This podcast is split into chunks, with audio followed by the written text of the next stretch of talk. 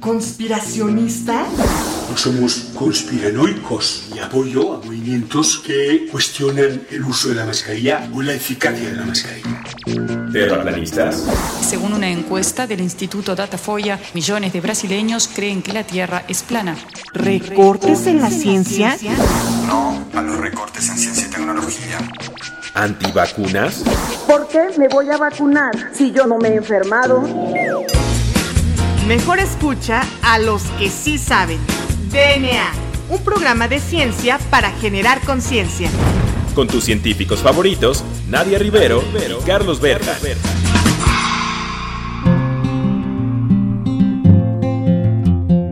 Hola, hola, hola. Bienvenidos a DNA, su programa favorito sobre divulgación de la ciencia. Yo soy la doctora Nadia Rivero y me acompaña como todos los jueves el famosísimo doctor Juan Carlos Gómez Berja. Juan Carlos, muy buenas tardes. ¿Cómo te encuentras el día de hoy?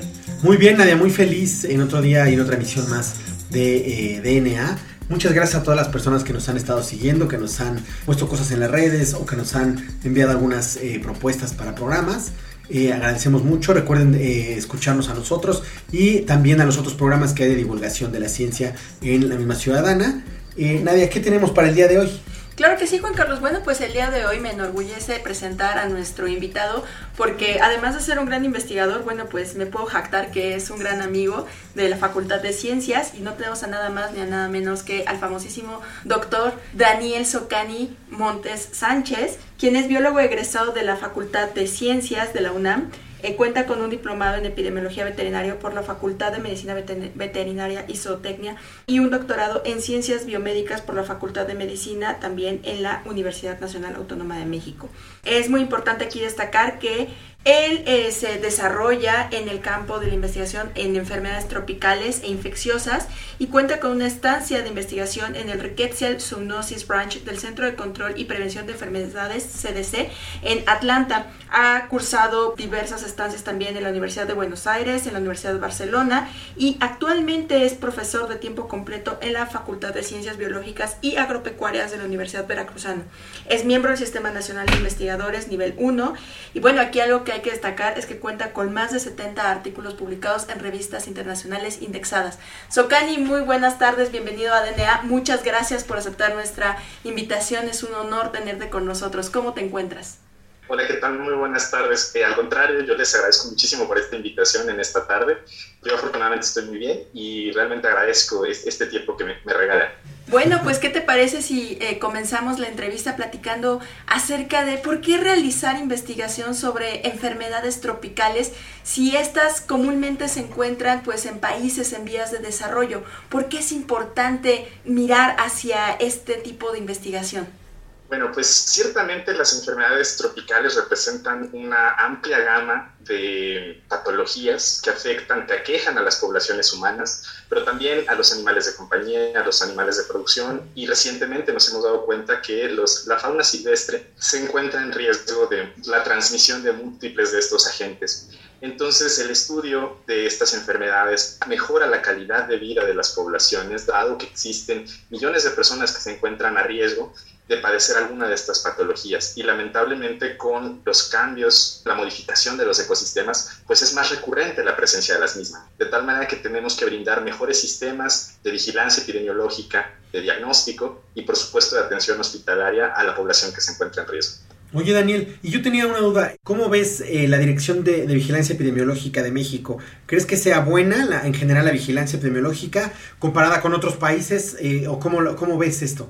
Pues ciertamente la vigilancia epidemiológica es un reto para todos los ministerios de salud. Ciertamente tener que atender tantas patologías, estar monitoreando de manera activa o pasiva muchos de los microorganismos, pues resulta complejo en el sentido de se requiere mucha infraestructura, mucho personal y eso es un reto, ¿no? Entonces, en México tenemos sistemas de vigilancia altamente especializados que son comparables con cualquiera del resto del mundo. Ciertamente se priorizan muchas que tienen un impacto en eh, la morbilidad, es decir, en el número de casos muy elevado, o bien también en la letalidad que pueden causar en tanto la población humana como en la población animal. Entonces, ciertamente la vigilancia es, es, es, muy robusta en nuestro país, pero ciertamente se requiere que existan otros medios de apoyo, la academia misma que esté un poco más involucrada apoyando a la parte operativa. Entonces, ciertamente es un, un sistema de vigilancia robusto, que siempre, como todo programa, puede mejorarse. Ahora, para nuestro auditorio no especializado, eh, ¿les podrías platicar qué es eso de una zoonosis? Claro que sí. Pues ciertamente las zoonosis son enfermedades que involucran la presencia de microorganismos que pueden causar enfermedad pero los cuales se van a transmitir de otras especies animales al ser humano y viceversa. Aquí también tenemos que retomar esto. El ser humano puede ser la fuente de contagio de microorganismos hacia otras especies, incluidas animales domésticos. Por ejemplo, existe la transmisión de la tuberculosis del humano hacia el perro. Eh, recientemente lo estamos viendo, existe transmisión de humanos infectados con la COVID-19 hacia animales de compañía, principalmente gatos. Entonces, vemos que los microorganismos pueden estarse transmitiendo ciertamente establecen interacciones diversas y pueden, dependiendo de la condición precisa, brincar de una especie hacia otra. Y, por ejemplo, para también nuestro público que no es especialista en la investigación que realizas, a mí me gustaría preguntarte, ¿cómo es que se llevan a cabo estos estudios de zoonosis? ¿Cómo es que sabes que una especie transmitió eh, la infección a otra especie? ¿Y cómo puedes mapear esta historia de infecciones a través de diferentes organismos? Ciertamente es una situación eh, complicada en este sentido. Primero tenemos que detectar a la gente que está causando una enfermedad. Ciertamente en ocasiones tenemos manifestaciones como fiebre, dolor de cabeza, dolor articular, y si estamos en una zona tropical, que es casi todo el país, bueno, lo primero que se pensaría es dengue. Sin embargo, hay muchos microorganismos que pueden simular la signología, es decir, las manifestaciones que puede tener un paciente, lo cual genera un conflicto en el diagnóstico, ¿no? Entonces, para poder establecer primero que existen enfermedades zoonóticas, tenemos que vigilar, tenemos que identificar, tenemos que aislar a los microorganismos que causan estas manifestaciones. Entonces, ciertamente lo que se tiene que hacer pues, es primero detectar a la gente, poder tipificarlo, poder utilizar herramientas como la biología molecular, como las herramientas inmunológicas, bioquímicas, que nos permiten identificar diferentes segmentos del microorganismo y ahora sí poder compararlo contra otros microorganismos que se han eh, identificado previamente en México, en Latinoamérica, en el resto del mundo y poder establecer, bueno, este microorganismo se parece a este grupo, que son potencialmente transmitidos. Puede ser a lo mejor por animales de compañía, puede ser por pulgas, piojos, garrapatas. Entonces, son múltiples herramientas que utilizamos para poder establecer el mecanismo de transmisión. Oye, entonces, ¿el COVID es una, una zoonosis? Sí, ciertamente la COVID-19 que en este momento nos tiene precluidos un poco en casa, pues es una zoonosis, ¿no? Un virus, un coronavirus que tiene un ancestro que probablemente estuvo circulando en poblaciones de murciélagos y que por determinantes que aún no sabemos, pues pudo transmitirse de otras especies a la población humana y que muy eficazmente, muy eficientemente logró ingresar a nuestros sistemas y rápidamente diseminarse. Entonces, ciertamente la prueba de que las zoonosis existen y que son muy relevantes y que lamentablemente algunas de ellas se ha dejado de vigilar, pues es que ahora tenemos este brote. Pero así como la COVID-19, ciertamente tenemos cientos de patologías que afectan a nivel local, a nivel regional o, como lo estamos viendo ahorita, de manera pandémica, es decir, en múltiples continentes. Y yo te voy a preguntar, ¿cuáles otras eh, zoonosis han sido importantes en, a lo largo de la humanidad y en México en particular? Pues ciertamente son la rabia, que es una enfermedad transmitida entre carnívoros, el cual afecta el sistema nervioso y que prácticamente la conocemos desde los primeros registros pictográficos que existen. Tenemos a la tuberculosis, que ha sido también un agente que ha impactado de manera muy importante a las poblaciones y que ahora reconocemos que un porcentaje muy grande puede ser transmitida desde animales de producción, principalmente bovinos, hacia las poblaciones humanas pero tenemos también una que históricamente impactó, ha devastado prácticamente y ha reconsiderado las formas en las cuales se generaba el crecimiento poblacional en Europa, que es la peste negra. Ciertamente el término de cuarentena que tenemos el día de hoy, que lamentablemente hemos tenido que padecer, pues deriva de la presencia de peste y de la transmisión activa en el Mediterráneo. Entonces, ciertamente la peste ha generado tres grandes eventos epidémicos que han constituido momentos complejos en el sentido de que existen muchas bajas en la población. La peste negra causada por una bacteria transmitida por una pulga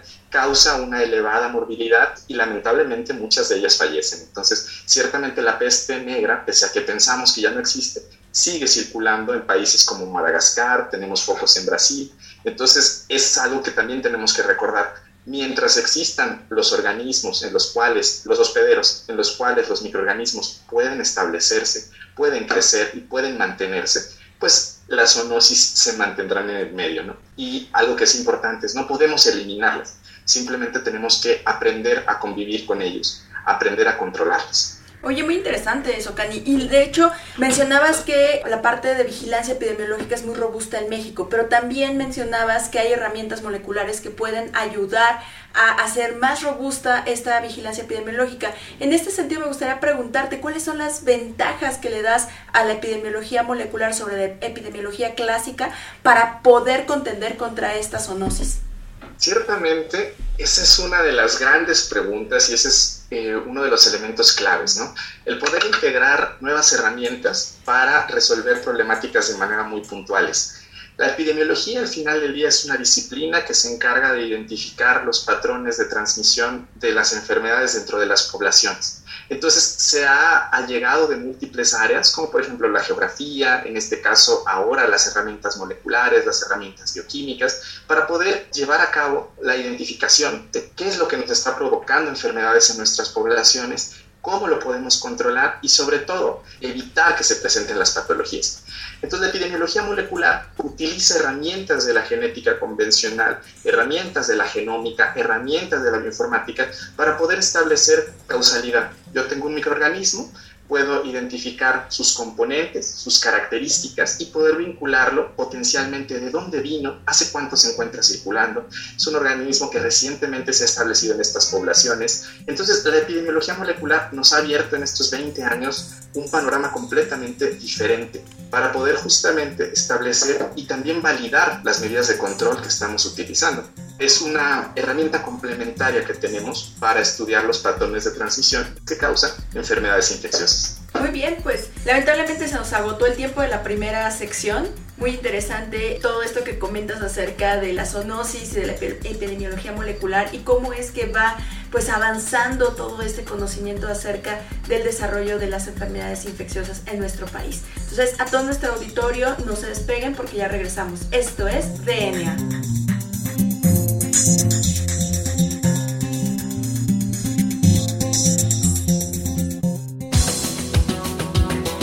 Volvemos en menos de lo que tus genes se traducen a proteínas.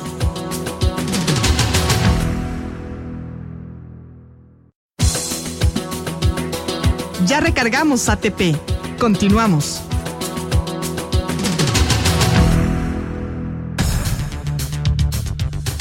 Bien, pues ya regresamos. Recuerden que estamos platicando con el doctor Daniel Socani Montesánchez de este, la Universidad de Tuxpan en Veracruz. Nos quedamos en la sección pasada platicando acerca de la zoonosis y de la epidemiología molecular, pero fuera del aire pues nos llamó la atención conocer un poquito más acerca de estas llamadas enfermedades del rezago. ¿Qué nos puedes platicar al respecto?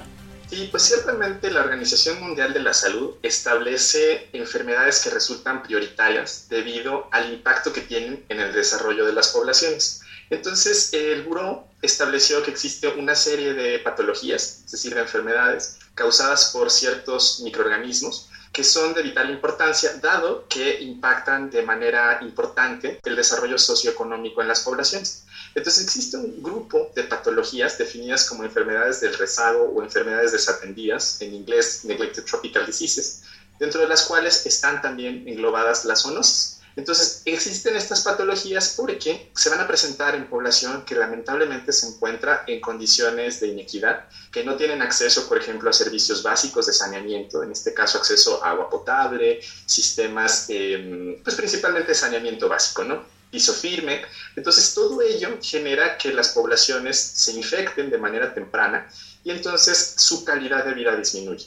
Pensemos, por ejemplo, en la enfermedad de Chagas, la cual actualmente es una de las patologías que están consideradas como prioritarias dentro de estas enfermedades desatendidas, debido a que se presenta generalmente en ambientes de transición, ambientes en donde existen condiciones de presencia de organismos o de hospederos silvestres y de un vector, que son estos pequeños artrópodos que transmiten al parásito. Entonces, resulta importante porque el sujeto, al infectarse de manera muy temprana, desarrollará problemas de cardiopatías, afectaciones al corazón importantes que podrían imposibilitarlo para su desarrollo laboral más adelante. Entonces aquí este conjunto de patologías lo que considera es años perdidos, el impacto que se genera hacia los sistemas de salud por brindar la atención necesaria al público y sobre todo también el impacto que tiene a nivel familiar, dado que las cabezas de familia en muchos casos resultan imposibilitados para continuar laborando. Entonces, dentro de estas enfermedades tenemos algunas causadas por parásitos, como por ejemplo gusanos, que son el mintos. En este caso, la oncocercosis, que causa la ceguera de los ríos, es una de las prioritarias. Tenemos también, como ya les comenté, la enfermedad de Chagas, que es transmitida por una chinche, y también a la leishmaniasis, que es causada por un parásito que transmite una mosca, que conocemos normalmente como la úlcera del chicleo. Adicional a esto, bueno, de manera regional, la Organización Mundial de la Salud establece en sus cinco áreas prioritarias un subconjunto de patologías que son de impacto a nivel regional, como la fiebre de los matorrales o el tifo de los matorrales y también las enfermedades transmitidas por garrapata hacia Latinoamérica y África. Entonces, son un conjunto enorme de patologías cada una de ellas se va priorizando en función del impacto que tiene en el desarrollo social y económico de las poblaciones a nivel regional o bien a nivel global. Qué interesante, fíjate que es un tema muy importante que hay que abordar porque precisamente la vigilancia epidemiológica y la investigación en materia de, de estas enfermedades tiene que hacerse en, países de tercer mundo que son los que estamos sufriendo, o en vías de desarrollo, como se les llama ahora. Eh, y en ese sentido, pues es necesario que invertamos en ciencia y por eso es tan importante eh, invertir en, ese tipo de investigaciones. Entonces, bueno, eh, en, ese, en ese contexto, ¿nos puedes platicar de tu línea de investigación? ¿Qué sirve y cómo es que está apoyando a la sociedad en general, ahora que se ha manejado, que sí, sí, que sí, ¿no? ¿Cómo es que está apoyando a la sociedad en general tu investigación? Bueno, pues ciertamente nosotros somos un grupo que estamos interesados en el abordaje de las enfermedades zoonóticas que afectan a población en condiciones eh, marginadas, en condiciones eh, de iniquidad. Entonces, por ello, desde el año 2014, principalmente al 16, nos unimos un grupo de curiosos, investigadores, profesores, los cuales hemos intentado implementar metodologías, herramientas de la biología molecular, de la genética, de muchas áreas de la biología, de muchas áreas de la biomedicina, para poder brindar servicio al público. En este sentido, el interés es desarrollar qué causan este tipo de patologías que además son altamente inespecíficas en la población y poder rastrear, bueno, de dónde se está infectando la población, cómo se está haciendo el mecanismo de transmisión, quiénes son los artrópodos, en este caso los insectos, los ácaros, que potencialmente pueden estar transmitiendo a los microorganismos y sobre todo evitar justamente que los casos humanos, igual en otras especies animales de compañía de producción, lleguen a agravarse de tal manera que se comprometa la función o la vida. Entonces nosotros intentamos hacer vigilancia epidemiológica como un mecanismo de prevención, poder establecer qué microorganismos circulan, dónde se encuentra la población a riesgo, qué características debe de contemplar un médico que se encuentra en esta localidad para poder dar atención temprana a un paciente, tratamiento oportuno y de esta manera disminuir los costos que se tienen para el Estado en cuanto a la atención hospitalaria. Y sobre todo es mejorar la calidad de vida de la población. Entonces, la investigación básica en este caso se conjunta con investigación aplicada como un servicio para la mejoría de la calidad de vida de las personas. Entonces, con esto hemos podido desarrollar em, plataformas que nos permiten eh, establecer monitoreo de estos microorganismos. Podemos aislarlos, podemos ponerle un nombre, un apellido, poder establecer tiempos en los cuales están circulando en la población, cómo se está haciendo este mecanismo de transmisión, eh, sobre todo cómo están impactando en las poblaciones, quiénes son los sujetos que están a mayor riesgo. Y también, como se los comentaba, pues principalmente brindarle herramientas a los clínicos que tienen un paciente ¿Qué tengo que sospechar? ¿Qué características, qué signos, qué manifestaciones tengo que estar verificando para poder establecer o encuadrar a uno de estos microorganismos que además son elusivos y contra los cuales, como ustedes bien los comentaban, bueno, no tenemos tantas terapias dirigidas, dado que no son microorganismos que se presenten en países desarrollados. Entonces, como parte de ello, lo que hacemos es que montamos pruebas, las cuales vamos verificando, vamos validando en cultivos celulares Adicionalmente, hacemos ya la vigilancia, colectamos muestras, por ejemplo, de sangre, eh, hisopados nasofaringios, eh, muestras de heces de animales silvestres. Trabajamos con muchos grupos, de tal manera que podemos estar verificando qué es lo que está sucediendo, qué microorganismos allá afuera tienen la capacidad de poder transmitirse a especies que son de relevancia en la producción. Hay que dar de comer a mucha gente. Entonces, producimos muchos animales, bovinos, porcinos, aves. Ellos también están a riesgo Ahora también ellos, por las condiciones de producción que se tienen, pueden transmitir otros microorganismos particulares hacia fauna silvestre. En colaboración, somos un grupo multidisciplinario, multicéntrico, esto también hay que este, hacerlo de mucha relevancia. Trabajamos veterinarios, biólogos, médicos humanos, eh, químicos, con la finalidad de poder establecer esta, esta dinámica y lo más importante es que podemos establecer que los animales silvestres, los mamíferos silvestres, no son un riesgo para nosotros. Es cuando nosotros ingresamos a su hábitat, cuando nosotros nos ponemos a riesgo. Hoy estamos viendo, por ejemplo, los bovinos eh, tienen una bacteria que se llama leptospira, que se transmite a través de la orina. Y hoy estamos viendo que los murciélagos hematófagos, el vampirillo que siempre satanizamos mucho, Desmodus rotundus, en realidad es una víctima de ciertos sistemas que estamos teniendo. Dado que no aplicamos mecanismos para prevenir que los bovinos se infecten de esta bacteria, el bovino está eliminando recurrentemente a través de la orina a la bacteria que se llama el murciélago, al alimentarse del bovino, se está infectando. No sabemos qué es lo que le pasa al murciélago. Lo que sí sabemos es que esa bacteria no estaba en el continente, esa bacteria se está transmitiendo al murciélago y obviamente tendrá un impacto en sus poblaciones. Entonces, lo que queremos también es cambiar un poco la perspectiva, dejar de satanizar. Lo vemos en este momento. La COVID-19, decimos, fue por culpa de un murciélago. No fue por culpa de un murciélago. Fueron por cambios que nosotros llevamos a cabo en interacciones de los microorganismos con sus hospederos y el ambiente, las cuales permiten o permean que una enfermedad nueva puede establecerse en sistemas como es en el caso del humano. Y también considerar que los parásitos y los microorganismos son componentes de la biodiversidad. No podemos pensar en eliminarlos. Cuando nosotros eliminamos una especie, probablemente vamos a generar un desequilibrio ecológico que nos traiga más problemas. Solamente tenemos que controlarlas. Me parece muy interesante esta línea de investigación porque justamente estás abordando el problema desde el punto de las relaciones ecológicas que empiezan a surgir entre los diversos componentes de, de, nuestro entorno, de nuestro ambiente. Y esto que mencionas es muy importante, no eliminar a una especie con tal de este, que nosotros estemos bien, como eliminar esta idea de antropocentrizar toda la investigación que se realiza y más que nada buscar un entorno en donde podamos interactuar cada uno de nosotros en nuestro nicho ecológico respetando al resto de las especies. Y en este sentido me gustaría preguntarte si tienes eh, medios de contacto por si nuestro auditorio eh, pues quisiera contactarte o también para este conocer tu trabajo. Sí, claro que sí. Eh, en este caso, si quieren contactarme, con muchísimo gusto, mi correo es sok1018.gmail.com. Eh, adicionalmente, los invito a que revisen la página de la Facultad de Ciencias Biológicas y Agropecuarias, región Tuxpan, fcda.ub.com.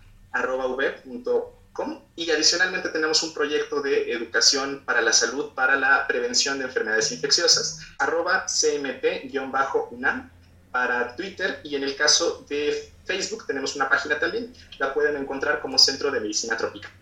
Pues muchas gracias, Ocani, me parece muy interesante. Desgraciadamente se nos acaba el tiempo. Siempre queremos seguir platicando con nuestros invitados, sobre todo estos temas que, que están muy, muy apasionantes y que están muy en boga porque pues, estamos viviendo justamente una pandemia. Entonces, la última pregunta, Nadia, ¿cuál es? Bueno, pues ¿cuál es tu canción favorita, Socani? Pues Bad Habits de Ed Sheeran, Los Malos Hábitos. Muy bien, vamos a escucharlo.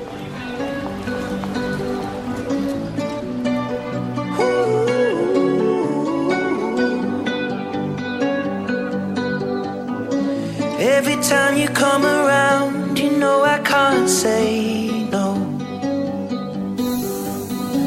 Every time the sun goes down, I let you take control. I can feel the paradise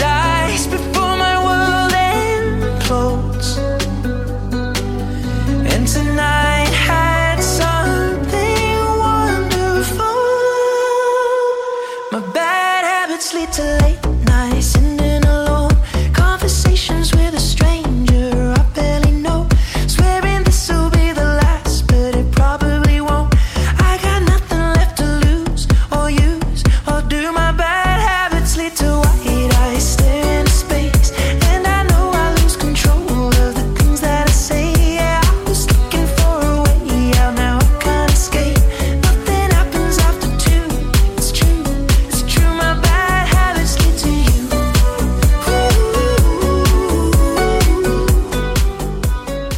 regresamos.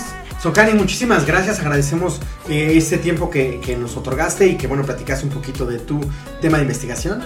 Yo les agradezco mucho por el tiempo prestado y, bueno, es un placer ver su, su trabajo y, pues, estamos para lo que se necesite. Esperamos tenerte muy pronto en nuestros micrófonos platicando más acerca de tu línea de investigación, que es muy interesante. Eh, también agradecemos a nuestra productora, Claudia Flores, y a todo el equipo de Ciudadana 660 que hace posible este programa. No se pierdan nuestro próximo episodio y esto fue DNA. Hasta la próxima.